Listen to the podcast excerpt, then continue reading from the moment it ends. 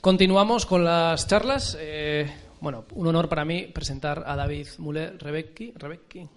Lo digo bien, ¿eh? Del italiano bien. De los pocos que lo dice. De los pocos que digo bien. Bueno, aparte de ser un gran profesional, es para mí más doble honor, porque es un buen amigo y bueno, le debo mucho porque hemos estado juntos ahí en muchas batallas radiofónicas y fuera también eh, de la radio.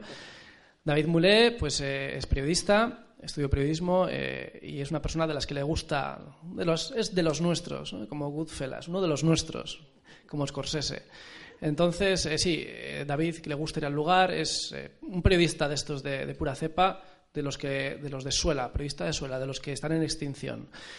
Eh, colaborador de la revista Enigmas, de, también del Ojo Crítico y además director de Tras los Límites y sobre todo ahora en esa búsqueda, en esa búsqueda que hoy nos va, que hoy nos va a narrar, que nos va a explicar acudiendo, acudiendo al lugar. Y bueno, compañero de, Fatigas, eh, David Mulé, pues nada, encantado de presentarte y, y, de escucharte ahora mismo, porque has estado además recién llegado de, Argentina y nos va a contar cosas muy interesantes sobre el terreno. ¿Me he dejado algo? No, no yo creo que no. El DNI, el DNI. pues os dejo con David. Gracias.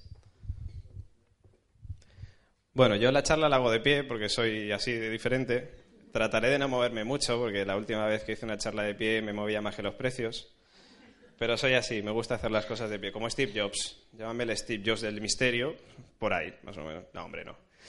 Eh, mi ponencia se llama Tras las pistas de los ovnis. Es una ponencia, como decía antes, muy personal porque eh, voy a comentar muchas de las experiencias que yo he vivido, casos que yo he recogido. Eh, vamos a ver fotos también de los lugares en los que he estado. Tranquilos, que no va a ser un álbum de vacaciones, nos voy a poner mil y pico fotos. y voy a comentar también algunas técnicas, algunas herramientas que nos pueden ayudar a la hora de poder investigar casos ovnis. Yo os digo de todas maneras que realizo una labor periodística. Yo no soy investigador, soy periodista, estudié periodismo. Y, mi labor llega hasta ese punto. No soy un investigador, no puedo. Bueno, yo creo que ni yo ni, casi ninguna persona podrá esclarecer, por lo menos a día de hoy, que un caso sea de origen extraterrestre, por poner un ejemplo. ¿no? De los extraterrestres y de otras hipótesis hablaremos en la charla. Y también, pues eh, quiero decir que, obviamente, al ser un punto de vista personal, no se tiene que tomar en cuenta ni como lección ni como nada por el estilo. Simplemente es mi punto de vista y, espero que, sea de vuestro agrado y si no lo es, pues acepto críticas, por supuesto, sin insultos. Está bien. bueno, vamos con la primera. el término ufología, eh, según la Real Academia de la Lengua Española, eh, se define como simulacro de investigación científica basado en la creencia de que ciertos objetos voladores no identificados son naves espaciales de procedencia extraterrestre. Vamos a hacer una encuesta rápida.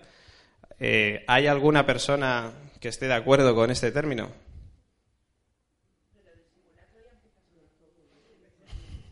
Bueno, lo de simulacro es algo, pero a mí precisamente lo que más me llama la atención es que la Real Academia Española define ufología ya como, o sea, da como verídica la hipótesis extraterrestre. Habla de objetos no identificados y que dice que son naves espaciales de procedencia extraterrestre. Bueno, piensan que es la única hipótesis, parece ser. Yo no estoy de acuerdo, yo no estoy de acuerdo y me alegro de que la mayoría tampoco lo estéis porque nadie ha levantado el brazo. Eh, yo pienso que la ufología pues, es un movimiento de estudio de los fenómenos denominados ovnis, objetos voladores no identificados, sea cual sea su precedencia. O sea, pueden ser las procedencias de los ovnis, las respuestas a esos casos ovnis pueden ser de lo más variopintas, pueden ser hipótesis eh, o respuestas, mejor dicho, terrenales, eh, elementos que podemos localizar, elementos que podemos identificar, como sea un dron, como sea un avión, un globo sonda una bandada de pájaros, también ha, pasado alguna ocasión. Y luego, pues, eh, hay otras hipótesis, hay otras hipótesis, otras posibles respuestas que están ahí, pero que a día de hoy por lo menos no son confirmables. Entre ellas están las hipótesis románticas, como me gusta llamarlas, que son las hipótesis extraterrestres, los universos paralelos, eh, todo el tema de la física cuántica, y todos estos tipos de viajeros en el tiempo. Bueno, hay múltiples, yo creo que prácticamente, prácticamente infinitas hipótesis eh, románticas, ¿no? Me he pasado una. Vale. ¿Qué es la ufología? Análisis del caso. Para analizar un caso ovni necesita, o sea, tenemos una serie de elementos que podemos, eh, en los cuales podemos indagar. El entorno. Imagínense que van, pues, eh, a Galicia profunda, por ejemplo, y, bueno, pues se han enterado de que hay, de que ahí hay una persona que ha estado viendo, pues, un objeto volador no identificado. Van hasta el lugar y reconocen el terreno esa persona, ese testigo, le dice, pues mire, en este mismo punto, eh, hacia allá, yo estuve viendo unos tres objetos que se movían en dirección norte y luego eh, dieron cuatro vueltas en zigzag y subieron a una velocidad impresionante hacia arriba. Bueno, al ir al entorno, tú conoces cuáles son los elementos que hay en ese terreno. Es decir, tú sabes si hay árboles, tú sabes si hay un aeropuerto cercano, tú sabes si hay eh, cualquier tipo de elemento que pueda afectar a la hora eh, de, la interpretación de ese testigo. Condiciones meteorológicas. Es necesario también conocer las condiciones meteorológicas del entorno, de ese lugar, de ese punto donde el testigo tuvo ese avistamiento, para poder descartar una serie de, fenómenos meteorológicos, ¿no? Nunca mejor dicho. Aptitudes físicas y mentales de los testigos y esto se divide en, dos partes, ¿no? Como, como, el nombre indica, físicas y mentales son dos partes. Posibles problemas de vista, conocimiento del fenómeno, conocimiento de aeronáutica del cielo en general. Vale, estos son unos ejemplos, por ejemplo. Nunca, válgame la redundancia otra vez. Pero eh, hay otro, otra serie de factores que pueden influir en, eh, en el testimonio de un, de un testigo, ¿no? Imagínense que, un testigo pues tiene tendencia a la fabulación, que es una persona que le gusta inventarse historias y de repente un día pues dice, mira, voy a mandarle un mail al Ojo Crítico, por ejemplo, o a la revista Enigmas, y voy a contarles que he visto, pues eso, pues tres luces, una luz, lo que sea, algo, un ovni, básicamente, un objeto volador no identificado. Y esa persona pues se lo está inventando, pero pues tiene afán de protagonismo, eh, le gusta fabular, bueno, Puede ser, luego hay otros casos obviamente que no lo son, ¿no? Eh, ¿Cómo se puede saber que una persona está mintiendo, no está mintiendo, tiene tendencia a la fabulación, tiene, no sé, cualquier tipo de, sesgo cognitivo, ¿no? De esa persona. Pues bueno, hoy en día lo tenemos bastante jodido, ¿no? por lo menos los, periodistas. Eh, hay una serie de personas, eh, entre ellos está Alex Escolá, que es, de aquí de Barcelona, personas científicas, psicólogos, que están realizando una serie de test para poder eh, entregar esos test o realizar esos test a testigos para poder mm, diferenciar esos, esos sesgos cognitivos. Es decir, que a través de estos test podríamos saber si una persona tiene tendencia a la fabulación, si, es, si le gusta hacer fraudes o si tiene tendencia a hacer fraudes, si miente elementos que son bastante importantes a la hora eh, de, que un fenómeno de que un testigo de que un caso ovni tenga más o menos peso. Esto está en camino de momento. Estamos ahí cada dos por tres diciéndole a Alex cómo va la cosa, cómo va la cosa, porque de momento los tests son bastante largos y, pues como comprenderéis, llegar a cualquier lugar, entrevistar a la primera persona que ves, porque muchas veces tú vas a los lugares y vas preguntando a todo el mundo, porque muchas veces cuando vas a buscar un caso también buscas otros testigos. Obviamente si otra persona que no es esa primera que te ha hecho llegar el, caso, también te habla de lo mismo, desde luego que tiene mucha más fuerza, mucho más peso ese caso, ¿no? Y claro, obviamente, pues llegarle a una persona que no conoces de nada, y decirle, oiga, eh, ¿le puedo hacer un test de Minnesota? Como que es uno de ellos que tendrán 600 preguntas, me parece, si no me equivoco. Pues claro, obviamente, pues la persona dice, oiga, ¿qué, quiere saber si yo estoy loco? No sé. claro, es algo muy complicado, ¿no? Entonces están viendo a ver cómo pueden ir reduciendo esas preguntas para que eh, los que realizamos trabajo de campo podamos realizar esta serie de test y poder ayudarnos, como decía, a eh, a desclarecer por lo menos no sé si esclarecer, pero por lo menos habrá una serie de casos que tengan más peso que otros. Y eso ya es un paso bastante importante a la hora de, la investigación de, los casos ovnis. ¿no? Bueno, eh, posibles fenómenos astronómicos, por supuesto, lluvia de estrellas, meteorito, eh, maniobras militares. Obviamente esto es complicado de saber, pero puede ser que durante el avistamiento pues, se estuvieran realizando maniobras militares y lo que haya visto el testigo pues sea precisamente eso, ¿no? algún artefacto militar. Eh, aeronáutica comercial, aviones comerciales, por supuesto, y campañas publicitarias, eh, que pueden ser, pues por ejemplo, yo siempre comento el tema de los crop cycles, que aunque no, está, no tiene por qué estar al 100% relacionado con los casos ovnis, en muchas ocasiones sí lo está, pero que en muchas ocasiones también se han descubierto fraudes muy grandes como de marcas de ron, por ejemplo, Ron Brugal, yo recuerdo que hicieron una vez un crop cycle y se lo inventaron ellos, claro. Aquello se viralizó, la gente pues, se preguntaba qué es esto que estamos viendo y al final pues era un, un anuncio, ¿no? Bueno, una vez recogida toda la información, se formulan hipótesis sobre la explicación. ¿Cómo recogemos esta información? Pues ya lo decíamos antes, entrevistamos al testigo. Nos llega un caso, como decía antes, a la revista Enigmas, por ejemplo. Eh, Oiga, pues que he estado viendo tal. Vale, vamos hasta el lugar, entrevistamos a la persona y nos cuenta todo lo que ella, lo que esa persona ha vivido. También podemos hacer esas entrevistas pues, de manera telefónica, vía Skype, etcétera, ¿no? Pero siempre, por supuesto, es mejor hacerlo en persona, por supuesto. Conociendo posibles maniobras militares o comerciales, o sea, aviones que estén pasando en ese momento por, o sea, en el momento del avistamiento por esa zona, o maniobras militares, que esto ya es más complicado porque tienes que preguntar y obviamente si es un proyecto secreto no te van a decir que, estaban haciendo maniobras, ¿no? Pero hay otro tipo de maniobras militares que sí que son públicas y que también te pueden ayudar. Bueno, conociendo el tiempo también, fenómenos astronómicos de otro tipo, utilizando varias herramientas para conocer la climatología del lugar, o sea, la meteorología del lugar, eh, los fenómenos astronómicos, etcétera. Y acudiendo al lugar de los hechos y buscando posibles testigos. Como comentaba antes, cuando te llega un caso, vas al lugar, entrevistas a esa misma persona y además buscas otros posibles testigos para eh, aumentar el peso de ese caso. ¿Cómo podemos conocer los datos? Pues a través de medios de comunicación, por ejemplo, ahora ya no es muy, muy usual, ¿no? pero muchas veces hace ya unas décadas sí que nos encontrábamos telediarios que abrían con una con un avistamiento ovni o un periódico que te abría también en portada con un caso ovni. Hoy en día ya es menos usual, ¿no? Pero pues ahí estaban, ¿no? Y eso puede ser una manera de enterarte de, algún caso.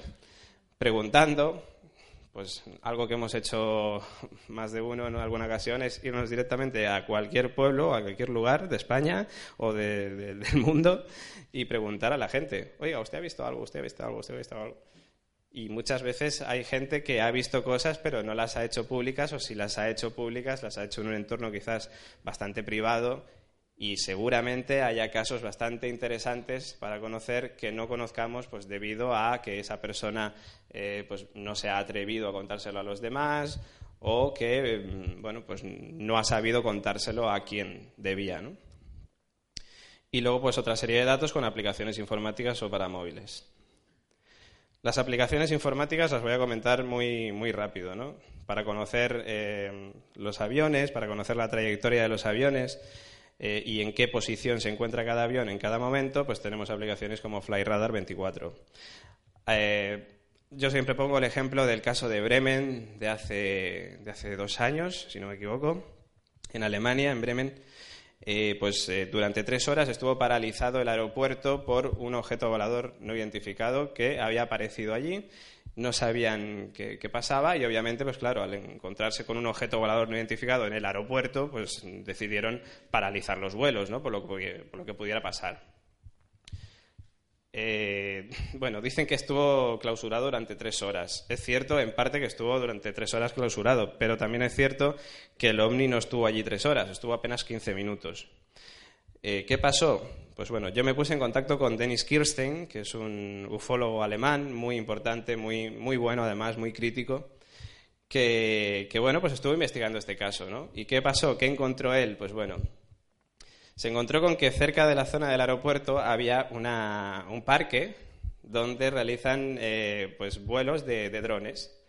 Entonces, pues, al parecer, algún dron se coló en la zona del aeropuerto, los aledaños, y aquello, pues claro, al no encontrar la explicación en ese momento, los de la torre de control decidieron paralizar los vuelos, obviamente como medida de seguridad, ¿no? Lo que pasó es que también mm, dieron parte a, la policía. Y la policía, dos agentes en concreto que estaban cerca del estadio del Werder Bremen, que es un equipo de fútbol de allí, eh, dijeron que también habían visto una luz extraña en el cielo. ¿Qué pasó? Que con Flyradar 24, eh, Dennis eh, descubrió que el avión que habían visto los policías que estaban al lado del estadio, pues, o sea, el avión, el ovni, era un avión. Entonces, pues bueno, pues eh, ahí pues hubo un tema de, que la información circuló demasiado rápido, la gente se puso muy nerviosa y finalmente, pues claro, pues eh, cundió el pánico y se engordó el caso de una manera espectacular, ¿no? Pero realmente no, no hubo nada extraño.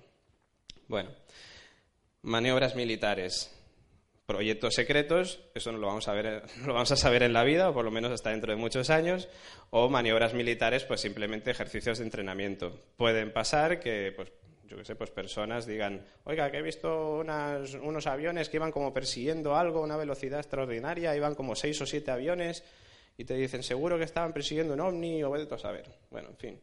Eh, preguntas a los militares o, en revistas dedicadas a esto, puedes encontrar información de que justamente en ese momento estaban realizando una serie de maniobras militares, ejercicios de entrenamiento y descartar también este que estuvieran persiguiendo un ovni, ¿no?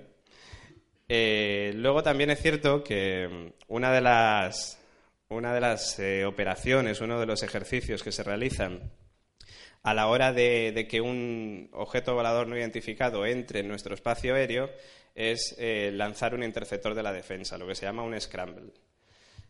¿Qué pasa? Que si, un ovni, como digo, eh, si un objeto volador no identificado entra en nuestro territorio aéreo y pues obviamente pues eh, el personal de tierra, los controladores aéreos o quizás el piloto de, de, un avión comercial que ve ese ovni, pues enseguida informa a la defensa para decir, oiga, que se ha metido un objeto volador al, el cual no responde a nuestras, eh, a nuestras preguntas y, bueno, queremos un interceptor de la defensa porque no sabemos qué va a pasar. Eso, por ejemplo, pasó en Manises, ¿no? El caso Manises, eh, en el año 79, si no me equivoco, 11 de noviembre, eh, en el cual, pues bueno, el comandante Lerdo de Tejada, pues decide eh, avisar a Torre de Control de que había una extraña luz que estaba realizando unas maniobras peligrosas en los alrededores del avión que él pilotaba, ¿no? un supercarabel de la compañía TAE. ¿Qué pasa? Pues que eh, los controladores aéreos deciden llamar a defensa y mandar un interceptor, obviamente. ¿no? El comandante Lerdo de Tejada decide aterrizar con su avión, que se dirigía a Palma, pero decide aterrizarlo en Manises debido al peligro ¿no? que estaba produciendo pues esa, esa, extraña luz roja que está persiguiéndolos a tan, tan cerca. ¿no? Bueno, ¿qué pasa? Pues que luego el interceptor de la defensa llega y bueno, la historia podría contarla entera, pero no vamos a contarla porque si no me voy de tiempo. En fin, a lo que voy, que cuando pasa esto, cuando se realiza un scramble, se manda como mucho uno o dos aviones. No se mandan siete. Si de repente una persona te dice, no, es que estaban persiguiendo un ovni y había siete cazas persiguiendo ese ovni, según el propio Ministerio de Defensa, te dicen que aquello no puede ser. Si mandan un scramble son uno o dos. Si hay siete aviones persiguiendo un ovni, eh, estamos en guerra. O sea, se está liando parda. Bueno, otra más. Fenómenos astronómicos con Google Sky Map y Star Walk para conocer pues, la posición de las estrellas, eh, cualquier tipo de fenómeno astronómico, lluvia de meteoritos, asteroides que estén pasando por la zona y poder descartar también, obviamente, una de las respuestas eh, dadas por muchas personas. Eh, entre ellos Ballester Olmos, que seguramente es conocido por muchos, como que era Venus, ¿no? lo que vio el testigo. Que en muchas ocasiones es cierto que, que, Venus tiene un brillo que a muchas personas les puede llegar a confundir, pero obviamente Venus no realiza movimientos en zigzag ni va a velocidades endiabladas está ahí fijo en su zona. El fenómeno atmosférico con bueno, el AEMET, obviamente, tu tiempo, eh, Lightning Maps. Con Lightning Maps, por ejemplo, podemos saber eh, cuántos rayos en qué punto caen eh, del planeta. Con lo cual, pues bueno, también podemos descartar relámpagos que puedan caer en alguna zona y que puedan llevar a equívoco a algún testigo. Satélites también con el satélite AR o el propio Star Wars que mencionaba antes para conocer eh, la trayectoria y la posición de todos los satélites que tenemos encima de nuestras cabezas. Y luego fraudes, el aspecto sociológico. Es cierto que, que aunque haya muchos casos y aunque haya muchos testigos que te cuenten lo que han vivido con muy buena fe, también hay otra serie de personas que no lo hacen así. Y, como decía antes, pues quizás buscan afán de notoriedad o lo que sea. ¿Qué pasa? Pues que conocer un, fraude de un caso ovni es complicado. ¿Por qué? Porque en principio tú te estás basando en el testimonio de una persona. El testimonio de esa persona, para empezar, eh, en muchas ocasiones no es fiable. Con lo cual, ¿por qué? Bueno, me explico. ¿Por qué no es fiable? Aunque tenga toda la buena voluntad del mundo porque en muchas ocasiones una persona también puede tener un error de interpretación. Y lo que para él sea un ovni, sea un avión, como decía antes, hoy lo haya visto mal, ¿no? Pero en otras ocasiones, pues hay personas que no, que, pues como os digo, pues tienen afán de notoriedad, lo que sea, y deciden inventarse un caso. Bueno, pues ahí tienes que, que, currártelo muchísimo, ¿no? Entrevistar a muchas personas, conocer el entorno sociológico del lugar, saber si esa persona tiene tendencia a la fabulación o al fraude, como decía antes. Eso es algo que también nos aligerará mucho el trabajo a Alex Escola y su equipo cuando terminen los test. Y bueno, pues es otro, otro de los análisis, ¿no? Y luego, pues también conociendo el terreno, como decía antes. Eh, hay una teoría, que la tenéis aquí escrita, yo no, no, soy científico, con lo cual tampoco os puedo explicar mucho sobre ella, pero es la teoría de los pulsos tectónicos. Eh, lo que veis en la foto es eh, el Cerro Uritorco. Eh, está en Argentina, en Córdoba. Y esta foto está tomada desde la habitación del hotel donde, donde yo me alojé, hace cosa de dos meses prácticamente. Una en el Cerro Uritorco, os cuento más o menos la historia, aunque ahora os voy a ampliar un poquito más. desde el año 86 se ven a muy a menudo pues, ovnis, ¿no? Se ven objetos voladores no identificados, según cuentan los testigos. Una de las respuestas que se trató de dar para, estos casos pues fue la teoría de los pulsos tectónicos, que serían terrenos piezoeléctricos ricos en cuarzo, feldespatos, turmalinas, capaces de acumular importantes cargas eh, a causa del estrés tectónico, cargas que podrían generar plasmas o fenómenos similares al producirse movimientos de muy baja magnitud. Bueno, esto lo que está explicando básicamente es que esas luces podrían ser producidas de forma natural. Esa, teoría se trató de dar como respuesta a la cantidad de casos que había en el Cerro Itorco, pero vamos a ver que hay otra serie de casos pues que, quizás no se ajustan mucho a esta teoría, aunque es posible que algunos sí que sean posiblemente explicados con esta teoría de los pulsos tectónicos. Bueno, una vez que hemos recogido todos los casos, ¿qué hacemos? Pues bueno, tratar de buscar las respuestas, ¿no?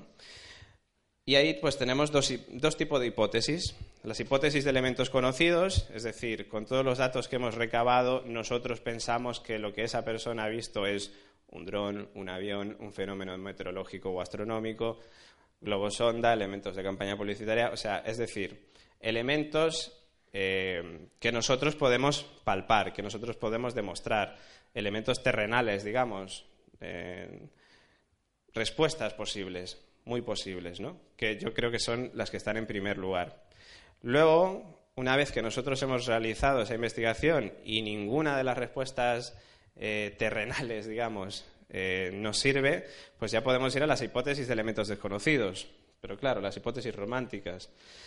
Pero claro, aquí nos encontramos con el problema de que obviamente ninguna de esas hipótesis está demostrada. Es decir, una de las teorías, quizás la más, eh, la más popularizada, es que esos eh, ovnis sean naves extraterrestres. Bueno, es una hipótesis, ¿vale? Me parece muy bien. Pero, ¿alguien ha demostrado que los extraterrestres existen? Yo creo que no. Viajeros en el tiempo. ¿Pero alguien ha demostrado que se pueda viajar en el tiempo? La física cuántica, o sea, es decir, la física cuántica, cuando hablo de física cuántica hablo de universos paralelos, ¿no? Eh, y luego, pues ya nos vamos a las teorías de ballet, por ejemplo, como los demonios, ángeles, espíritus, incubos o sucubos, o sea, una serie de, seres que eh, hace muchos años pues eran eh, confundidos quizás o denominados como demonios, ángeles, espíritus, incubos o sucubos, seres antinaturales quizás diría yo, o preternaturales, y, que pues hoy en día pues quizás otros llaman extraterrestres. Pero bueno, son teorías, ya te digo, de, hipótesis eh, de elementos desconocidos. Son elementos que no podemos demostrar hoy en día y que cuando las respuestas racionales, mm, las, terrenales no nos valen, pues ya podemos, no sé, eh, fantasear todo lo que queramos, ¿no? Pero obviamente son hipótesis y no son respuestas. Una de las, una de las posibles respuestas o una de las hipótesis es la que da eh, el doctor Néstor Berlanda. En, mi viaje a Argentina, en la ciudad de Rosario, que es donde yo nací además, aunque no se me note por el acento porque llevo toda la vida en España, eh, pues eh, tuve la, oportunidad de entrevistar al doctor Néstor Berlanda, ¿no? Es médico psiquiatra y él relaciona algunos casos ovnis y algunos fenómenos de abducción con ritos, bueno, con iniciaciones chamánicas espontáneas. Él piensa que hay una serie de detalles, como, eh, como la figura del gris, que recuerdan mucho a la mantis religiosa, que es una figura que se suele ver en, muchas, eh, en, muchos trances chamánicos, o buenos trances con, con ayahuasca, con peyote, con San Pedro, eh, y que serían una serie de alucinaciones que tendrían esas personas espontáneas, sin, quererlo ni beberlo. Están realizando una investigación bastante seria desde hace ya bastantes años él junto a Juan Acevedo, que son además los autores del libro Los extraños, aducciones extraterrestres en la Argentina, eh, en el cual pues hablan de esta teoría y además pues bueno cuentan todas las investigaciones, que están realizando con chamanes y, personas pues iniciadas en ese tipo de sustancias alucinógenas, en esos eh, en esas experiencias eh, extrañas, ¿no? esos estados alterados de, la mente. ¿no? bueno, llevan un trabajo bastante interesante y, bueno, en, un futuro pues a ver si nos dan alguna respuesta y, bueno, y yo también quiero seguir investigando este tema porque me parece una teoría cuanto menos curiosa, nunca la había oído y, bueno, pues ahí está, ¿no? Bueno, casos, Capilla del Monte, Argentina. Hace poquito, como os decía, hace cosa de un mes y medio, dos meses, estaba de viaje por Argentina y obviamente pues aproveché para irme a Capilla del Monte. Capilla del Monte es, eh, para los argentinos es como la meca del misterio. Eh, es un lugar donde no solo el fenómeno ovni se, produce con, mucha asiduidad, ya os decía antes, como desde el año 86 hasta nuestros días, sino que también hay teorías que dicen que en, el Cerro Uritorco, que está, como veíamos antes, en la, base de Capilla del Monte, al revés, Capilla del Monte está en la base del Cerro Uritorco, pues eh, se encuentra una ciudad eh, intraterrena o interdimensional que eh, denominan la ciudad de Erx. Y dicen que hay unas seres llamados la Hermandad Blanca de Erx que en ocasiones se aparecen a determinados elegidos para poder llevarles a conocer esta ciudad. Bueno, son, son historias que circulan en, Capilla del Monte. Eh, como podéis ver, este es el, cartel de, bienvenida a Capilla del Monte. Como podéis ver, es un pueblo que, que vive del misterio, vive del turismo del misterio. Cuando llegas a un pueblo y te encuentras el extraterrestre encima del cartel de, bienvenida, pues oye, ya te vas dando cuenta, ¿no? Pero vas andando por, la, por el pueblo y te encuentras, pues eh, cuando aquí a lo mejor te encuentras una estatua pues, de algún exalcalde o de alguna persona importante de ese pueblo, pues allí te encuentras un platillo volador, ¿no?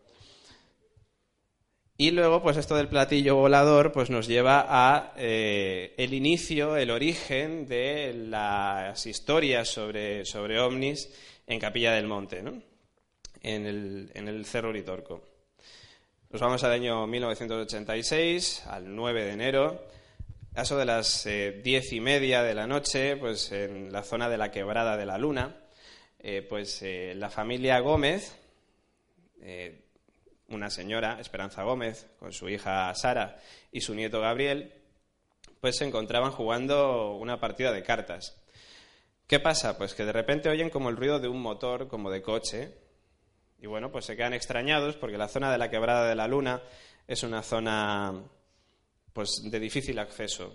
Eh, yo tuve la suerte de poder ir eh, cuando estuve en, Capilla del Monte entrevistando a, a, una persona pues, que es la, directora del Centro de Informes OVNI y que se llama Luz Mari López pues esta persona eh, se dedica a investigar casos ovni que le llegan allí, ¿no? A Capilla del Monte. Bueno, la cosa es que, que, Luz Mari pues, consiguió que el ayuntamiento, la intendencia, como llaman allí, nos pusiera un vehículo para poder acceder hasta la casa de los Gómez, ¿no? que está como unos 20 minutos, media hora de Capilla del Monte, en la zona, como decía, de la Quebrada de la Luna.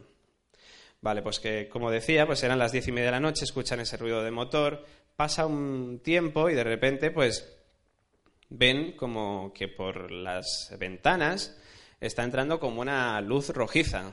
Y esa luz rojiza va pasando de ventana en ventana, con lo cual piensan que hay una fuente de luz que está moviéndose, obviamente, si pasa de ventana en ventana. Gabriel Gómez, este niño pequeño que estáis viendo en esta foto, es el único que se atreve a mirar por la ventana. Esperanza, su abuela, y, su tía Sara no se atreven. Gabriel, pues eh, el más pequeño quizás el que, más curioso estaba, ¿no? pues decide asomarse y es eh, cuando ve pues una extraña eh, luz roja que se viene acercando hacia su, hacia su casa y que de repente cambia ese destello rojo a un destello blanco en el cual puede pues, eh, distinguir una especie de bola metálica, una pelota achatada, como dice aquí en el, en el recorte de prensa, con una serie de radios y que, pues ya te digo, pues cambia esos destellos blancos a unos destellos rojos y vuelve otra vez a esos destellos blancos que además ilumina toda la zona de la quebrada de la luna. Esta es la casa de los Gómez. Ahora está abandonada, hoy en día está abandonada, pero es cierto que, en su época, para los eh, amantes de estos temas, para los que seguimos a los grandes maestros, yo creo, eh, nos da un gusanillo extraño, ¿no?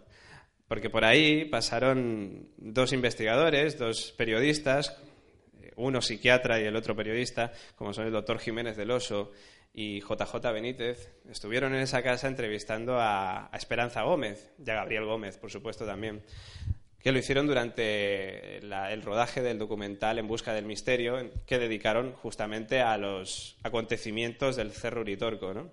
Con lo cual, para alguien que, ha mamado todo eso desde, desde hace muchos años, pues le hace especial ilusión ya no solo conocer la casa de los Gómez, sino decir que aquí ha pisado el gran Jiménez del Oso.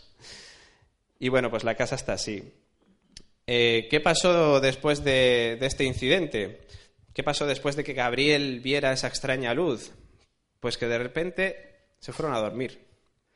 ¿Por qué? Nadie lo sabe. Les entró de repente un extraño cansancio, tanto a él como a su abuela y a su tía, y decidieron irse a la cama, cuando la luz seguía allí. Es algo, eh, no sé, no tiene sentido para mí, ¿no? Es un absurdo. ¿Y qué pasó? Pues que al día siguiente, cuando se levantan, llega Manuel, el tío de, Gabriel, y les cuenta que viniendo hacia casa, pues se ha encontrado una extraña huella en la Sierra del Pajarillo, que es una sierra que está enfrente de la casa de los Gómez, aproximadamente. Y ve, pues, este tipo de huella que estáis viendo ahora mismo. Una huella que ellos relacionan con el ovni que vieron la noche anterior piensan que ese ovni que han visto, pues luego se posó en la, en la Sierra del Pajarillo y vete tú a saber qué hizo luego, ¿no? La zona además estaba quemada de una manera un tanto extraña, estaba quemada como de arriba a abajo, lo que quiere decir que no, no pudo ser un incendio natural, si hubiera sido un incendio natural hubiera sido de, de abajo arriba. Y se encuentran también una serie de escarabajos, de bichos como disecados. Bueno, Ahí queda la, historia de la huella hasta, hasta un año más tarde, que eh, toda la Sierra del Pajarillo se quema. ¿Y qué pasa con la, con la huella? Pues que la gente pensaba, aquí la huella ya, ya no va a quedar nada, obviamente, ¿no? Pero no. Después de un año ya había empezado a crecer un poquito la hierba, ya había empezado a sanearse esa zona y descubre, en concreto el investigador Jorge Suárez, que era en el año 86 además eh, secretario de Turismo de la Intendencia del Ayuntamiento de Capilla del Monte, y que en ese momento todavía no conocía el fenómeno ovni hasta que se topó con esta huella y con el caso de los Gómez, empezó a coger interés por todo esto y obviamente cuando le contaron de que se había quemado toda esa zona, decidió ir a ver qué pasaba con esta huella.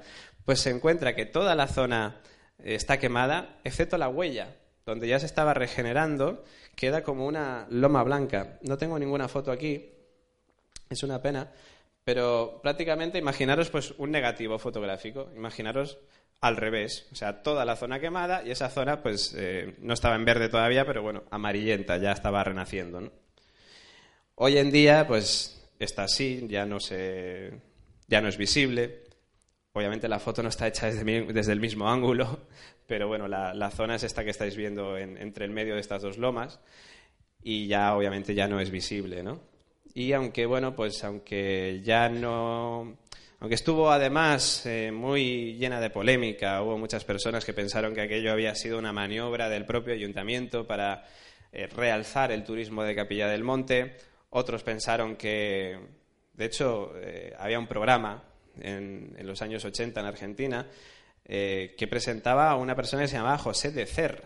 Aquí en España tenemos un compañero que se llama José de Zor, pero en Argentina había un periodista que se llamaba José de Cer. Y decían que este periodista, junto a su cámara que lo llamaban el chango, pues habían realizado esta huella para, pues, para crear una noticia y bueno, pues ellos venderla a su televisión. Teorías hubo diversas sobre esta huella, ¿no? No sabemos cuál será la correcta, pero desde luego que la huella estaba ahí. Hoy en día ya es una pena no poder encontrarla.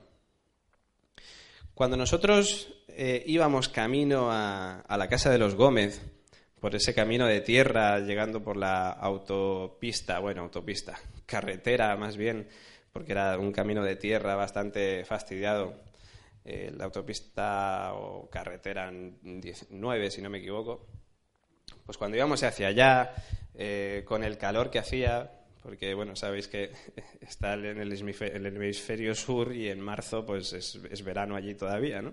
Hacía un calor impresionante, yo lo agradezco porque soy de Alicante, aunque haya nacido en Argentina, me he criado en Alicante y todo lo que baje de 20 grados para mí es como estar en Alaska, o sea que bueno, yo agradecido del calor que hacía, pero bueno, en fin, la cosa es que, que el coche que nos puso el ayuntamiento iba conducido por este señor que estáis viendo de rayas, que se llama eh, Rafael Barceló. Y este señor, mientras iba conduciendo, nos iba contando eh, un caso que él había vivido. Obviamente, yo en cuanto, en cuanto subí al coche, lo primero que hice fue presentarme y decirle, oiga, ¿usted ha tenido alguna experiencia? Porque es cierto que en Capilla del Monte te pasa algo que no te pasa en otros lugares por lo menos en, otros lugares que he estado yo. Y es que en muchos lugares preguntas a la gente, oiga, ¿usted ha tenido alguna experiencia? ¿Ha visto algo extraño? Y por lo general la respuesta es no. O no, y no creo en eso, o todo eso es mentira, o cosas así. Te puedes encontrar muchas cosas, ¿no? Pero en Capilla del Monte pasa todo lo contrario. Es muy común encontrarte con personas que sí han vivido algo. Y Rafael Barceló era uno de ellos. Rafael Barceló nos comentaba que hacia el año 2011, ahora unos cuatro años, a eso de las eh, cuatro de la madrugada, pues él se eh, pues estaba encaminando a recoger un cliente. La cosa es que cuando está yendo de camino a recoger ese cliente, ve que por la zona del Cerro Uritorco, por la base del Cerro Uritorco, hay una extraña luz de color eh, blanca azulada, más o menos, que va como persiguiéndole o va en paralelo a, él, ¿no? Eh, él se queda bastante extrañado porque no es una persona además interesada en el fenómeno ovni. Él me lo contaba como en plan, mira, yo he vivido esto, pero a mí realmente esto tampoco ni me va ni me viene, pero me pasó esto. Y veía esa luz que lo iba persiguiendo, ¿no? Bueno, la cosa es que de repente esa luz, esa luz desaparece. Llega, recoge ese cliente y al hacer el camino inverso se vuelve a aparecer esa luz. Era una luz que viajaba en paralelo todo el rato a él. Teorías, pues hombre, es posible que quizás algún reflejo del coche estuviera reflejando eso en la cristalera y que a él le estuviera llamando la atención. Pero ¿qué pasa? Que esa luz de repente desaparece cuando las eh, condiciones del coche y de iluminación eran las mismas Con lo cual, pues no sé, no sé. Eh, me llama la atención porque además nosotros nos hemos encontrado con, algún que otro caso muy parecido. Y fíjate que está Lorena por allí y además ella lo sabe perfectamente. Eh, en Galicia, en, en, Vilanova, en concreto, bueno, en Ferraces fue en este caso, estuvimos buscando al testigo de un caso ovni del cual hablaré un poquito más adelante. ¿Y qué pasó? Pues que nos encontramos con un señor eh, muy gallego, la verdad, hablaba gallego y no había manera de entenderlo y menos mal que Lorena venía con nosotros, que, bueno, ella es de allí y, sabe el idioma, y nos pudo hacer de traductora, ¿no? Y este señor decía pues que iba caminando por, pues, por, allí, por el campo, un día, y de repente pues había visto pues como tres, tres luces extrañas, según él, claro, no, las, no, no sabía identificarlas, que iban como en paralelo también a él, y si no recuerdo mal, esas tres luces se pararon en la puerta de una casa donde falleció después una persona. Claro, obviamente eh, la tradición cultural quizás de la Galicia profunda les haga pensar que en ese caso lo que estaban viendo era la Santa Compaña.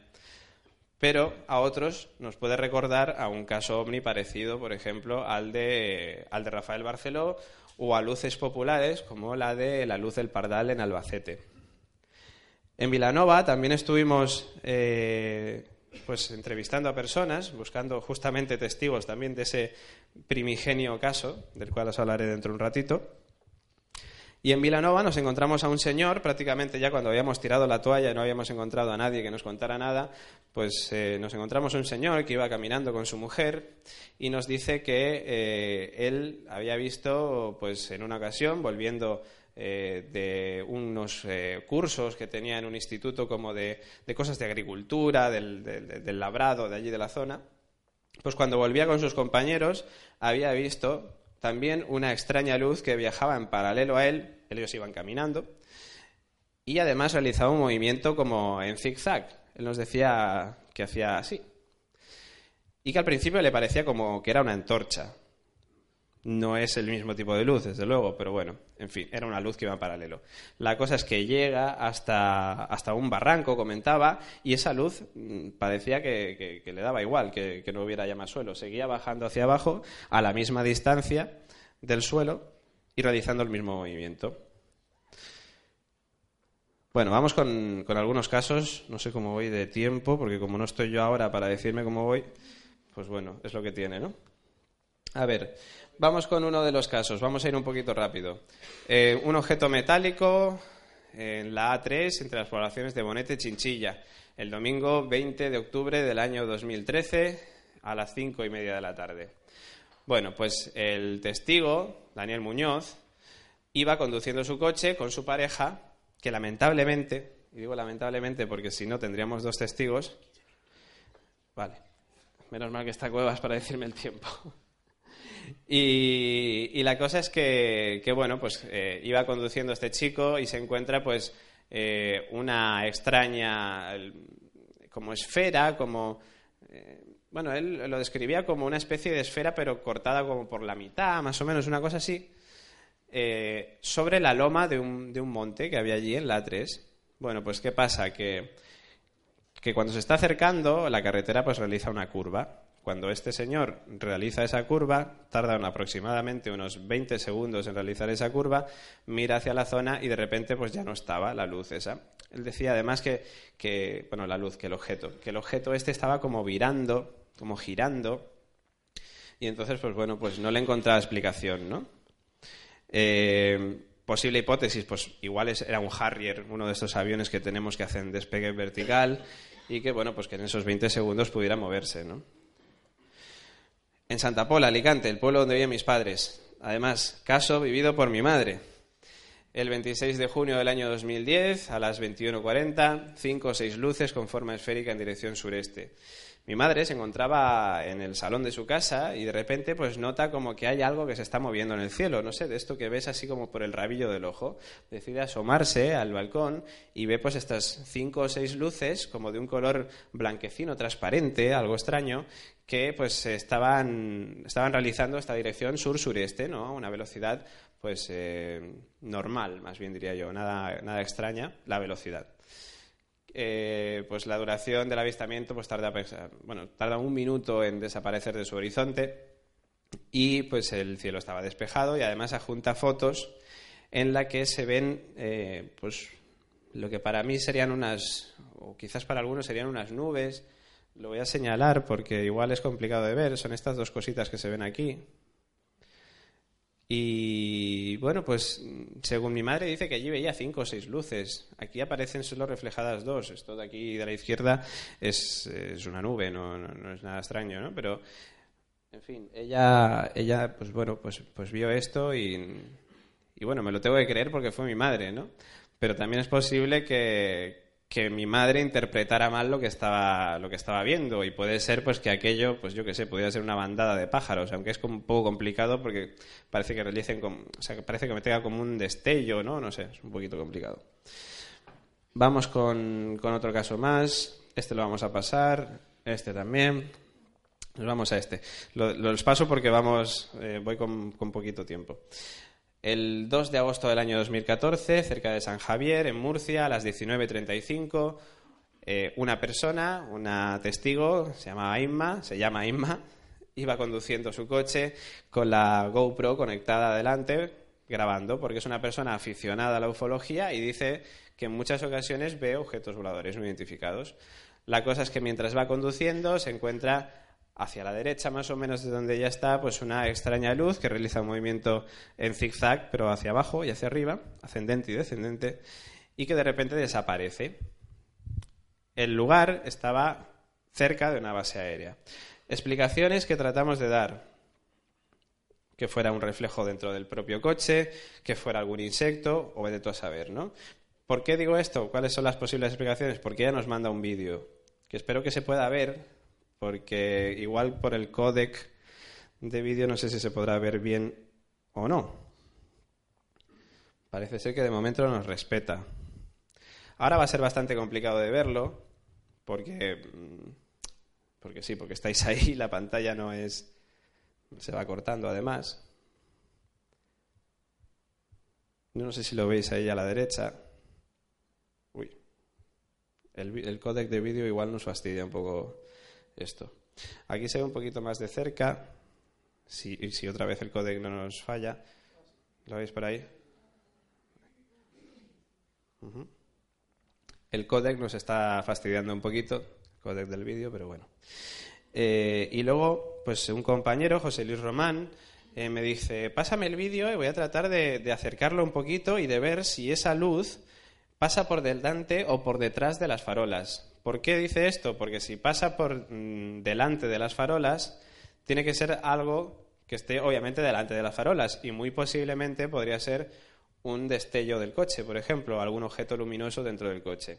¿Qué pasa? Pues que él decide acercar la cámara, o sea, acercar el zoom, y vemos que la luz pasa por detrás de, de las farolas. Sé si lo veis. Ahí pasa por detrás, ahí no se le ve y ahí pasa ya por delante. Con lo cual, estaríamos viendo un objeto que está pasando justamente por detrás. O sea, no estaría dentro del, coche, sino que estaría pues por detrás, como, como bien he dicho, de, las farolas. ¿no? Eh, casos, el de Vilanova, el que os comentaba, esa génesis de, caso que nos llevó a ir a, a, Vilanova, como decía, y a Ferraces también, una aldea muy cercana donde comentaba estos casos de, ovnis en paralelo con, haciendo zigzag.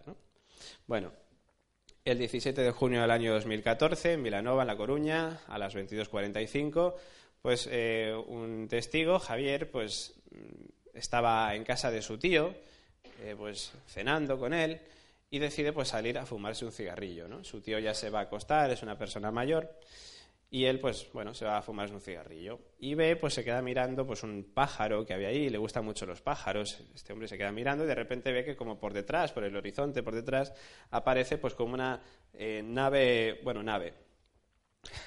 ya, ya estamos lanzando hipótesis demasiado aventuradamente. Eh, ve tres luces en formación triangular que están realizando un, eh, bueno, pues que están moviéndose hacia, en direcciones hacia Ferraces, hacia el pueblo de al lado.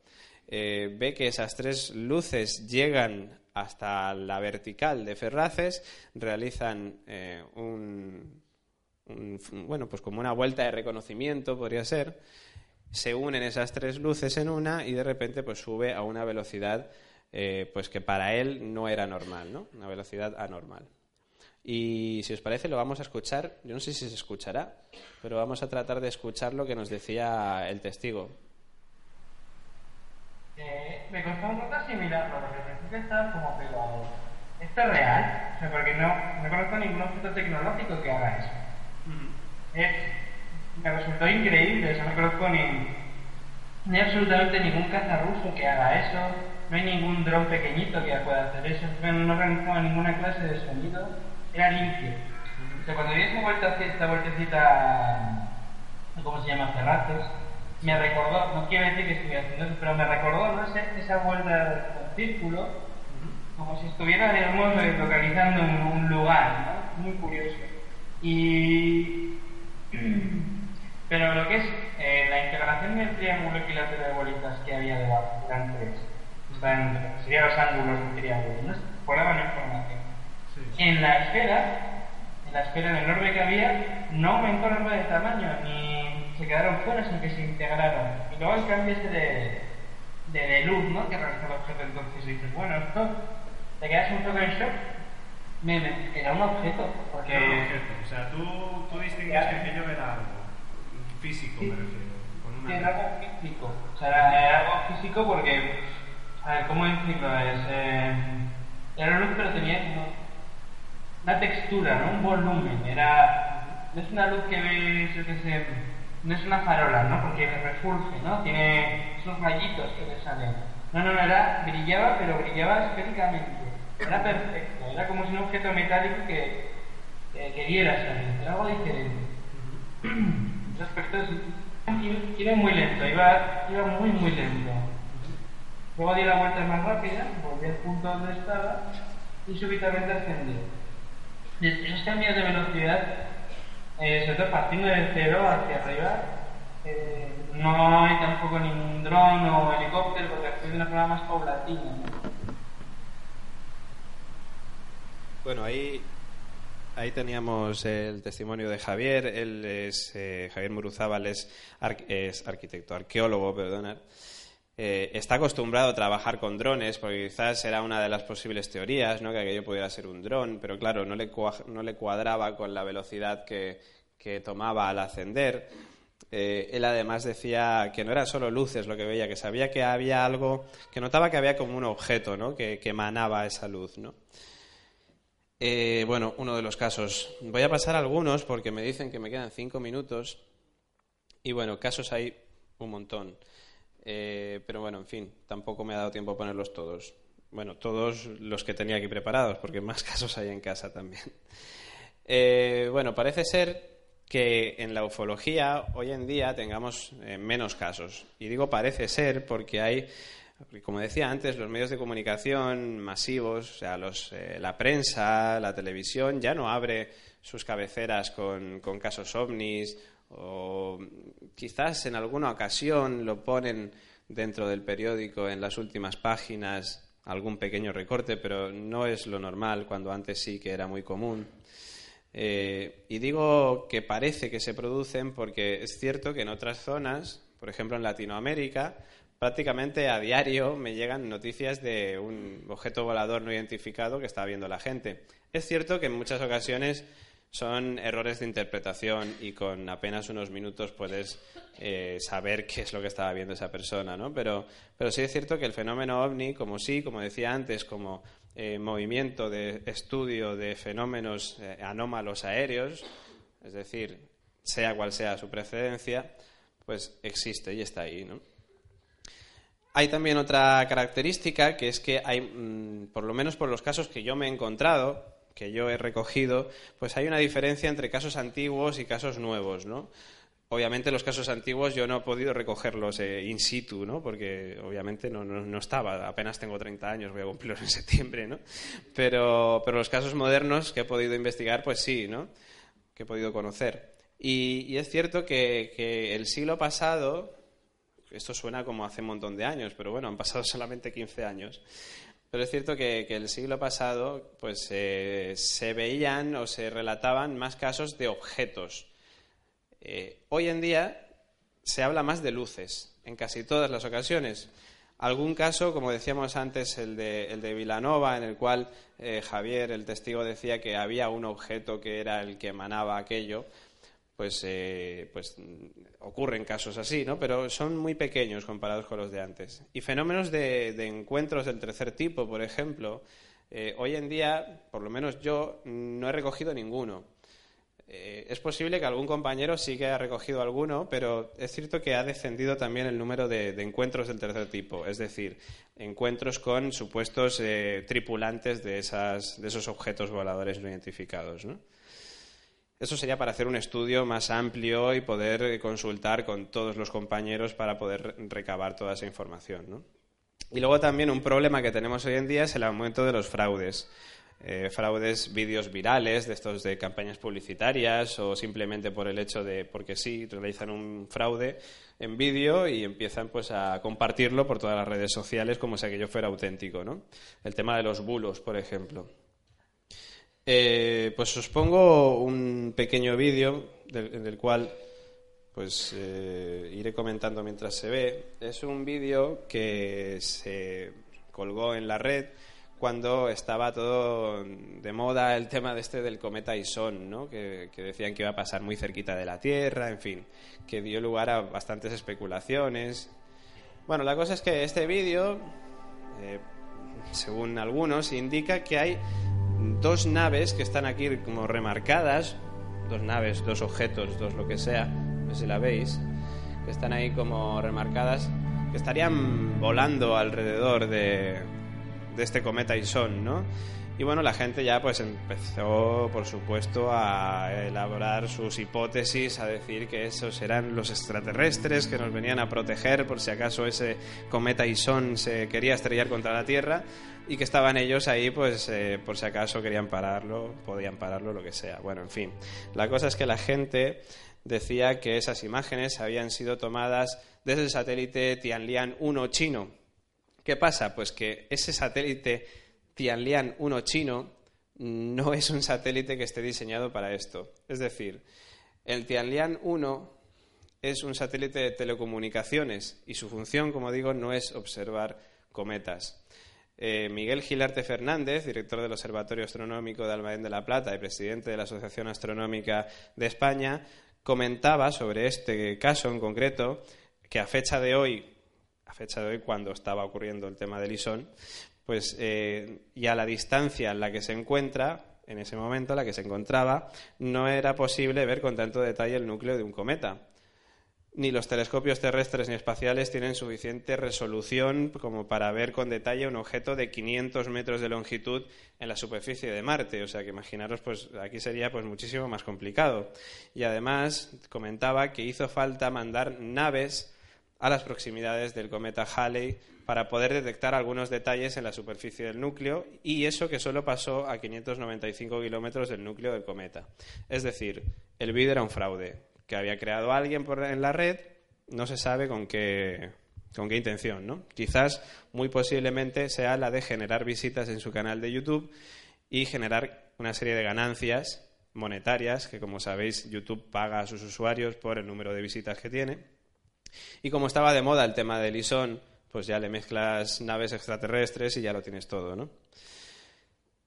Eh, antes de terminar, en el cual aquí os doy las muchas gracias a, todos, eh, quiero decir que algo que yo creo que ya he repetido en alguna ocasión y han repetido algunos compañeros, es la necesidad de tener espíritu, sentido crítico ante todo lo que se nos pone por delante en cuanto estemos hablando de tema de misterio. Bueno, también yo creo que para todo el resto de la vida, ¿no? Para cualquier cosa que nos pase.